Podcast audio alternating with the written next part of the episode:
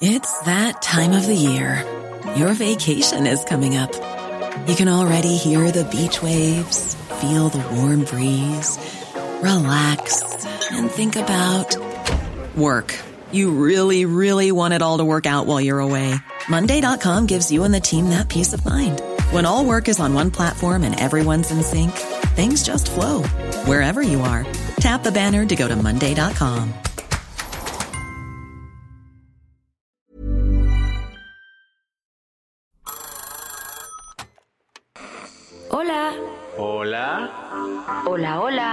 ¿Estás ahí?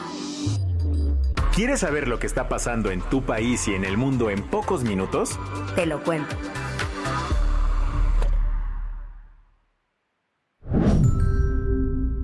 Hoy es lunes 15 de enero de 2024 y estas son las principales noticias del día. Te lo cuento.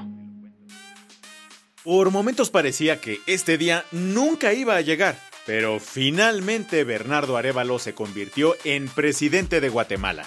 Pero vaya que esta juramentación costó muchísimo. Desde que Bernardo Arevalo ganó la segunda vuelta presidencial en agosto del año pasado, Guatemala entró en una crisis política llena de incertidumbre. Desde su victoria, el tío Bernie y su partido, el Movimiento Semilla, se han enfrentado a una cascada de recursos legales en su contra, impulsados por la fiscal general Consuelo Porras y el fiscal especial contra la impunidad Rafael Curruchiche. Ante esto, Arevalo lleva meses denunciando un intento de golpe de Estado por parte de las autoridades judiciales, quienes lograron quitarle la personalidad jurídica al movimiento Semilla y detener a algunas de sus figuras más relevantes. Quizás por eso el nuevo presidente de Guatemala compartió este mensaje ayer por la mañana. Bueno, 14 de enero, aquí estamos, a pesar de todos los intentos de esto, estas clicas corruptas por tratar de impedir que la voluntad popular fuera respetada. El día de hoy la constitución será honrada. Pero incluso ayer costó que la constitución guatemalteca fuera honrada. Previo a la investidura del presidente, el Congreso debía tomarle protesta a los nuevos diputados y de ahí nombrar a la nueva junta directiva del Congreso. Esta es la instancia encargada de tomarle protesta a los presidentes de Guatemala. Sin embargo, la sesión se fue retrasando, pues los diputados salientes no terminaban de dar su aval a los nuevos legisladores. El retraso en la sesión crecía y también el número de personas en la calle exigiendo que se hiciera respetar el voto del pueblo.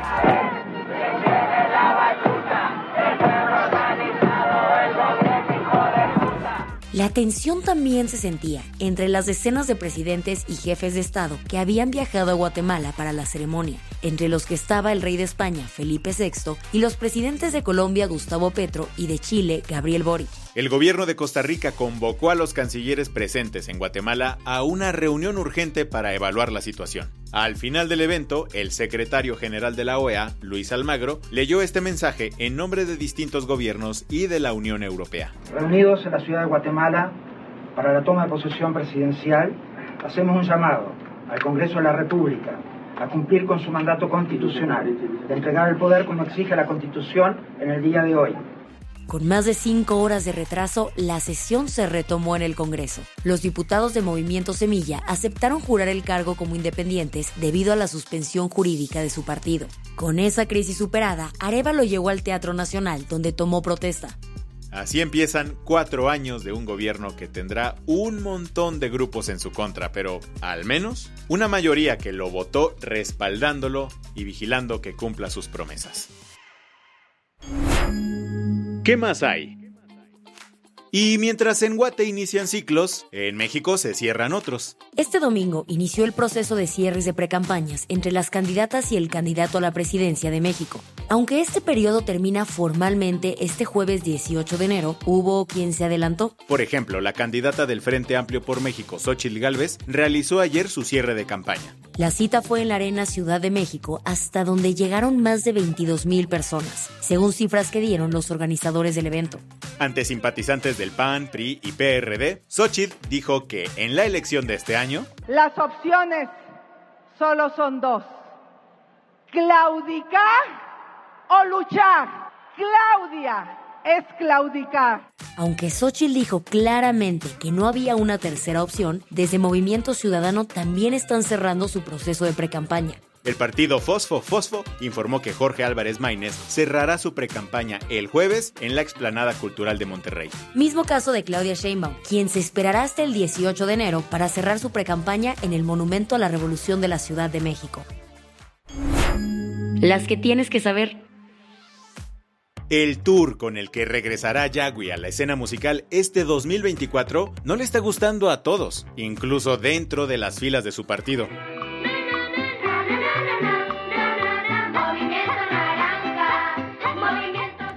La senadora por Nuevo León de Movimiento Ciudadano, Indira Kempis, no está nada contenta con la decisión que tomó su partido rumbo a las elecciones presidenciales de este año. Por eso, el sábado presentó una impugnación ante el Tribunal Electoral en contra de la precandidatura de Jorge Álvarez Maínez.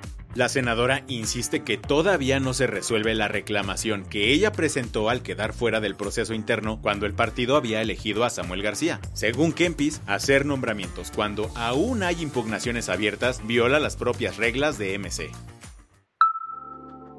Este domingo se cumplieron 100 días del inicio de la guerra entre Israel y Hamas. Como conmemoración solemne, los israelíes hicieron una pausa de 100 minutos a su jornada laboral. También exigieron el regreso de los cerca de 130 rehenes que el grupo yihadista aún mantiene secuestrados en Gaza tras los ataques del 7 de octubre, en los que jamás asesinó a más de 1.200 israelíes, el ejército de Israel lanzó una intensa campaña militar contra la franja de Gaza, la cual continúa. Según el Ministerio de Salud palestino, han muerto cerca de 24.000 palestinos, la mayoría civiles y muchos de ellos menores de edad.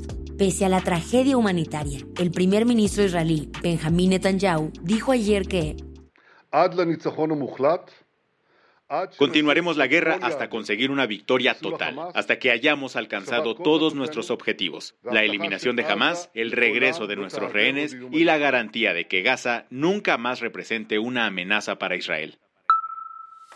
¿Recuerdas que a finales del año pasado un volcán hizo erupción al suroeste de Islandia? Pues este fin de semana volvió a ser de las suyas. Cerca del pueblo pesquero de Grindavik, este sábado se registró un aumento en la actividad sísmica. Esto provocó fisuras volcánicas cerca de la localidad, por lo que la población fue evacuada. Para este domingo, la primera erupción se vio a eso de las 8 de la mañana, a solo 450 metros de Grindavik. Una segunda erupción ocurrió alrededor del mediodía a las afueras del pueblo. Si bien contaba con una barrera protectora de tierra y roca, la lava pudo atravesarla, envolviendo casas enteras. Ante esta situación, el famoso espacio térmico de la zona, Blue Lagoon decidió cerrar temporalmente sus puertas.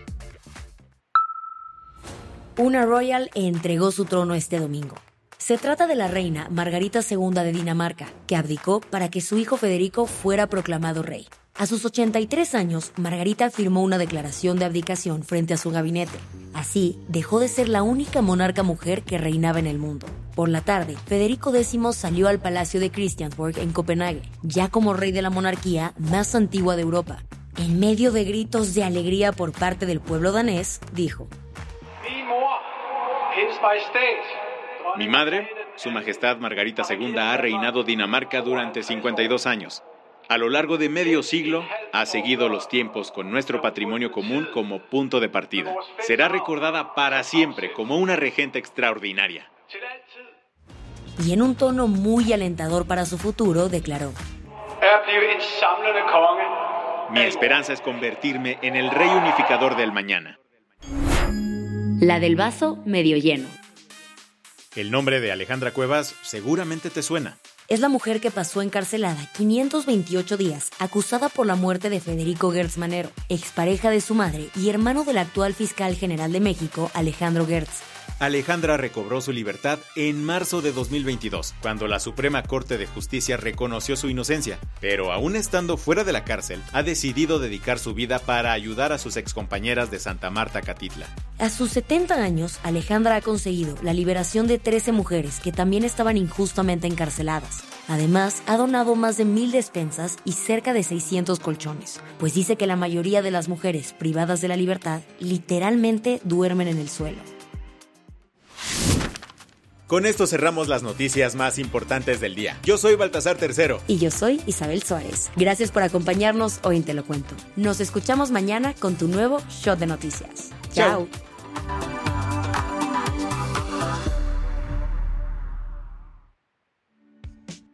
Este noticiero es una producción de Te lo cuento. El guion de este episodio estuvo a cargo de Aisha Al-Janabi. Paula Gándara es la editora del guion y la dirección editorial es de Sebastián Erminger. Gelue Santillán es la directora creativa y el diseño de sonido está a cargo de Alfredo Cruz. Si quieres estar al día, nos encuentras como arroba te lo cuento en Instagram, TikTok, Snapchat y Twitter. Planning for your next trip? Elevate your travel style with Quince. Quince has all the jet setting essentials you'll want for your next getaway, like European linen, premium luggage options, buttery soft Italian leather bags, and so much more. And is all priced at 50 to 80% less than similar brands. Plus, Quince only works with factories that use safe and ethical manufacturing practices.